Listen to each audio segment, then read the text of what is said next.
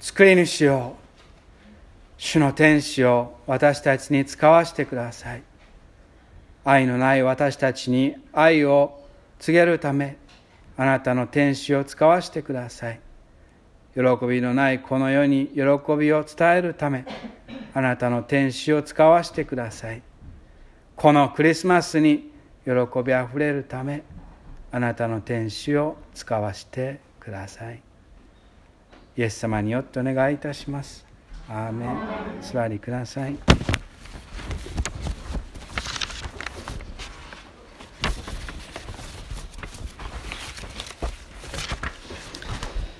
ヨセフは正しい人であったので。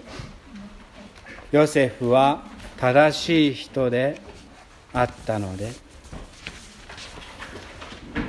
その言葉はマタイの福音書19章ですね。左下のところにあります。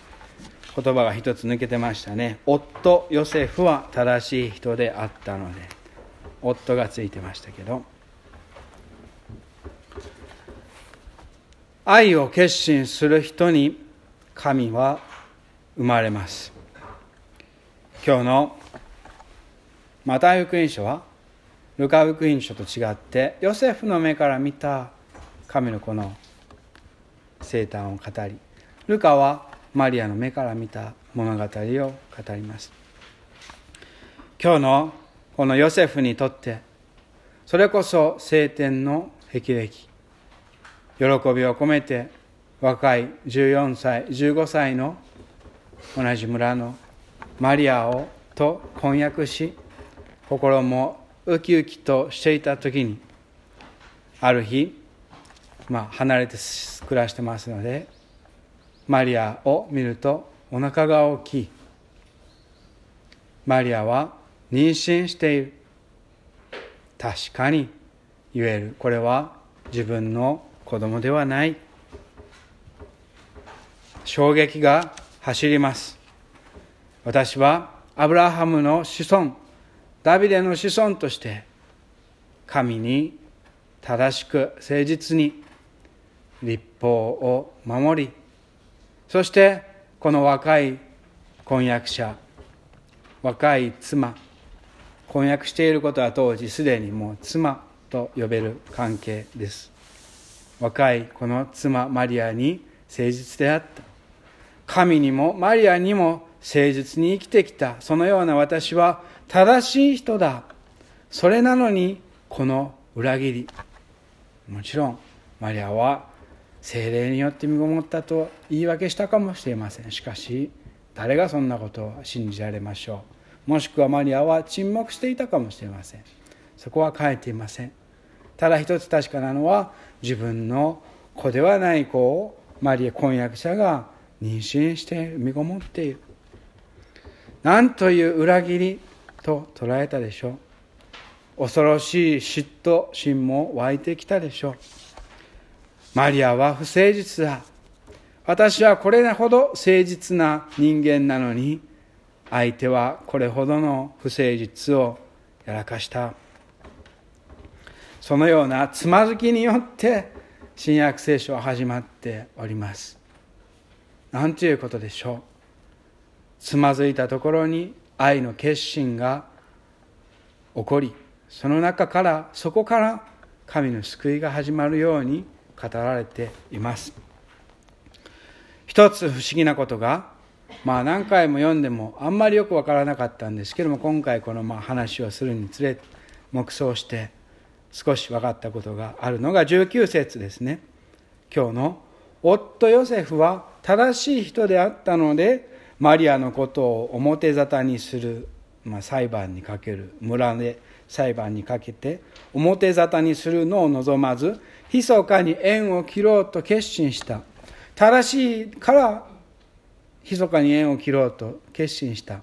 最初ここはなんかこう世間体を気にして誰にも見られずにあの縁を切ろうとしたのかと思っていましたけれども よくまあ黙想するうちにそうではないんじゃないかという思いになってきました。なぜかと言いますと夫は正しい人で本当にねその正しさがまあ立法を行うあの資格紙面借子定規の正しさだったらどうなるかどうなったか。まずヨセフとマリアの父親が、まあ、おも村村の広場に出て私の娘は私の婚約者は姦淫を犯したと言って父親がまず一番最初に石を投げてその次にヨセフが石を投げてマリアを石打ちの刑にして死ぬまで石を投げつける。使徒言行録でステパノがそのようにして死にますね。同じことです。そういうふうになったはずだったんです。もしそのヨセフの正しさが四角四面の正しさだったとするならば。しかしヨセフは正しい人であるがゆえにそれをしなかったということはつまりこの正しさは四角四面の正しさではなかった。じゃあどういう正しさだったのか。ヨセフの正しさは？それでもそれだけ不誠実を突きつけられてもそれでも捨てられなかった。愛する人。もう愛してないかもしれない。愛した人に対する愛。愛情ゆえの正しさだったわけです。そしてこの愛はヨセフが捨てられなかった。捨てられることができたらどれだけ楽だったでしょう。捨てることができなかった愛がヨセフの正しさというのを変えていくわけ。もしくはこの時点でこの瞬間で変えたのかもしれません。四角四面の立法を守る。この女性を石打ちの刑にしなければならないという立法を守る正しさから本当にその立法の心が表している命を守るという正しさに変わった瞬間なのかもしれません。ヨセフはこう考えたことでしょう。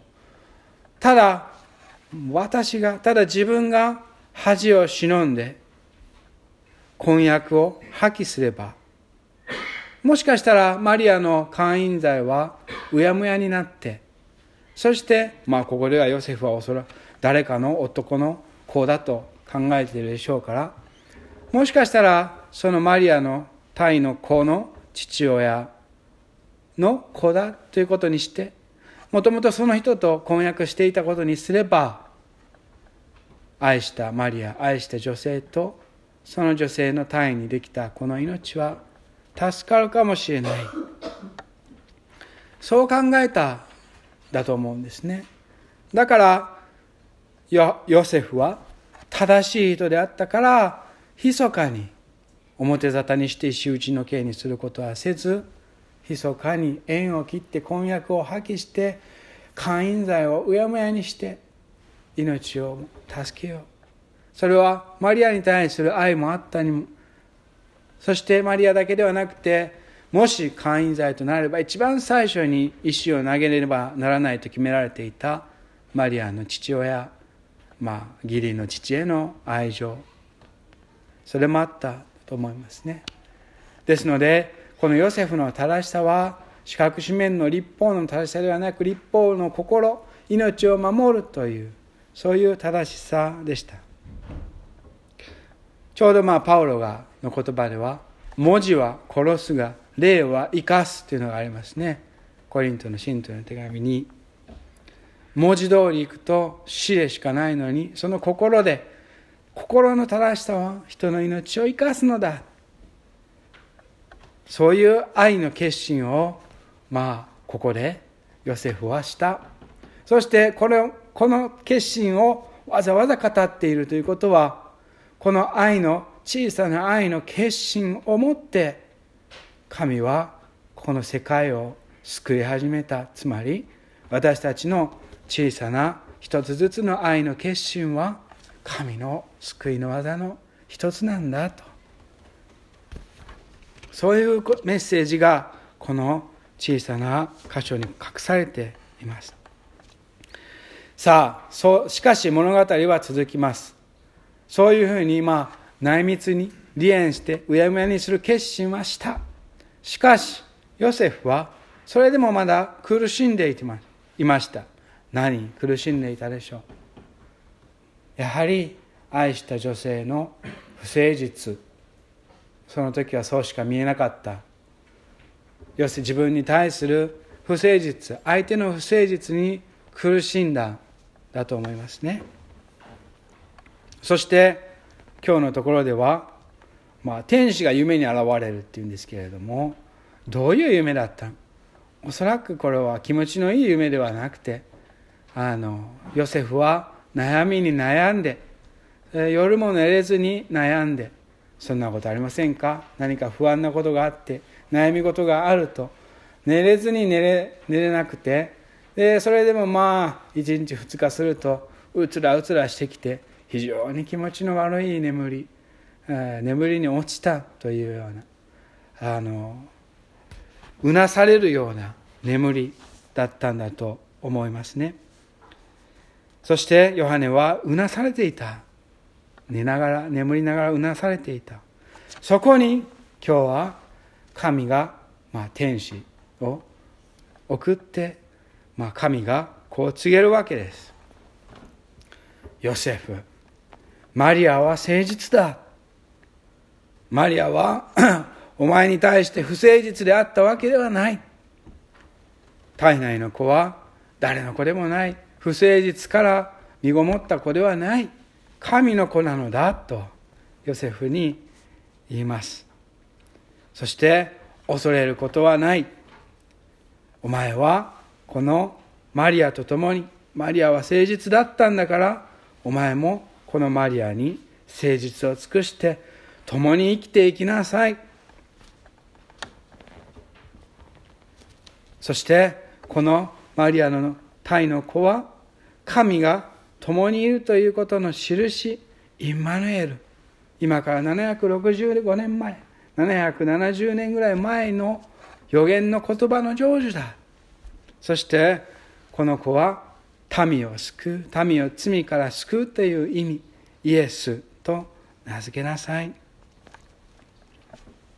まあそういうふうな天使の蜜げ天使の蜜げって言ったってどうなんでしょうね。テレビカメラがあれば本当にまあ中世の絵のように大きな羽をした天使が飛んできて喋ったということではないような気がいたしますね。私たちがうなされるように眠る中でああでもないこうでもないとつまずき悩みうなされる中で一筋の光が与えられてそれにすがりつくように信じるようになった。確信を抱くようになった。決心をしていった。まあそういうふうに現代の言葉では表されるのではないでしょうか。そしてヨセフは信じ続けました。その前は信じられなかったわけですね。不信感。私たちの人生の中で一番苦しいのは人に対して不信感を抱く時頼りたい人が頼れない時ですね。しかしヨセフはまあうなされた。そして蜜毛を受けた。あと信じ続けるようになりました。信じるようになりました。マリアは誠実だそして神も私にとって誠実だだから私も誠実にマリアと共にマリアが身ごもったイエスというその赤子と共に生きていこうとヨセフは受け入れ続けたわけです。想像してみましょう。その時信じた。でもその次の日、目覚めてもまだマリアは 神の子。それ信じられるのは大変なことだと思いますけれど、誰がそんな簡単に信じられるでしょう？神が女の子、女の女性を身ごもらせた。ヨセフはそれからずっとその時受けた神の蜜げを信じ続けて一日一日赤ちゃんを育てて大工仕事をして食卓に食事を並べて愛情を注いで一日一日注いで育てていったわけですイエスはまあイエス様は小さい頃からそのただ神の誠実を信じるマリアの誠実を信じるイエスの後ろ姿を見て育ったわけですね この世的に見れば何も変わりません。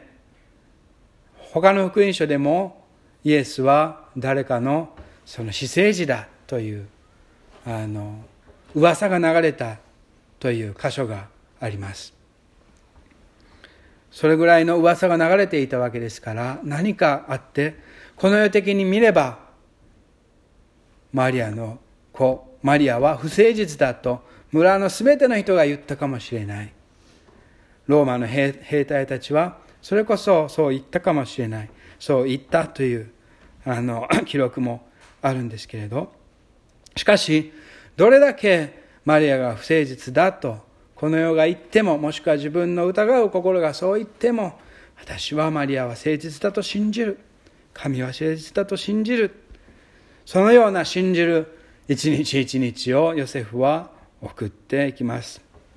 その一つはやはり、そのような、まあ、もう一つ正しさが、えー、段階を超えてもう一つ一段落深くなっていったわけですね。ヨセフは正しい人だった。その通りです。自分はとにかく正しく誠実に生きたい。この時で言う正しさというのは自分は正しくて他の人は間違っているという傲慢な正しさではなくてこの世の全てが不誠実に見えても私は誠実に生きていきたいという正しさですね。この世の全てが悪でも私は正しいことを選びたいというその思いをあってそれがこの蜜毛で神は成就したわけです。あなたのその誠実に正しく生きていきたいという思いを私は成就してそしてあなたに毎日確証を与えるから。今日の修法の表紙に選んだのはまあ非常に有名な映画で「奇跡の丘」パゾリーニ監督イタリアの映画ですけど非常に有名なんで蔦屋に行ってもあると思いますけどの ヨセフの顔です。このね俳優がね素晴らしい演技をしています。このこれはこの前のところでマリアが身ごもっていることを見たヨセフは眉間にしわを寄せて本当に信じられないという苦しみの表情をしていますしかしその後ヨセフは道端でうなされて道端で眠り込んでしまってそこで天使の蜜毛を受けて、そして確信して、愛の決心をして、そして精霊がの子を決心して、私はマリアと共に生きると決心した後、マリアのところに戻ってきて、この顔をします。まあ、そんなに大げさな顔ではないかもしれない。しかし、口元を見ると、微笑んでおります。心のすべての疑いが取り払われて、私はマリアの誠実を信じて神の誠実を信じて共に生きていくと決心して心の平和死の平和を得た顔ですクリスマスはこの死の平和を私たちに与えるものですそしてまた福音書はこう語り続けます。このヨセフの決断によって2回の決断ですね。一一回は石打ちの刑にしない。もう一つはマリアは誠実だと信じて一緒に家族生活を送っていく。この二つの小さな小さなヨセフのという男の決心によって実はこの生まれるイエスの子は770年アブラハムの時代まで遡れば2000年近く神が約束してきたイスラエルの民アブラハムの民、ダビデ王の子孫、末裔、約束の油注がれた王様のその家系図、血筋に入るわけですね。マリアは違いましたから。ヨハマタイ福音書では、ヨセフがダビデの系図なんです。だからヨセフがマリアの誠実を信じて受け入れなければ、神の約束は成就しなかったわけです。もっと言うならば、それぐらい私たちの日常生活における誠実を選び通すという約束は神の救いの働きの一つになる。のです。神の正しさというのは今日のところからどういうものか教えてくれます。神の正しさというのはもちろん四角四面杓子定規の正しさではない。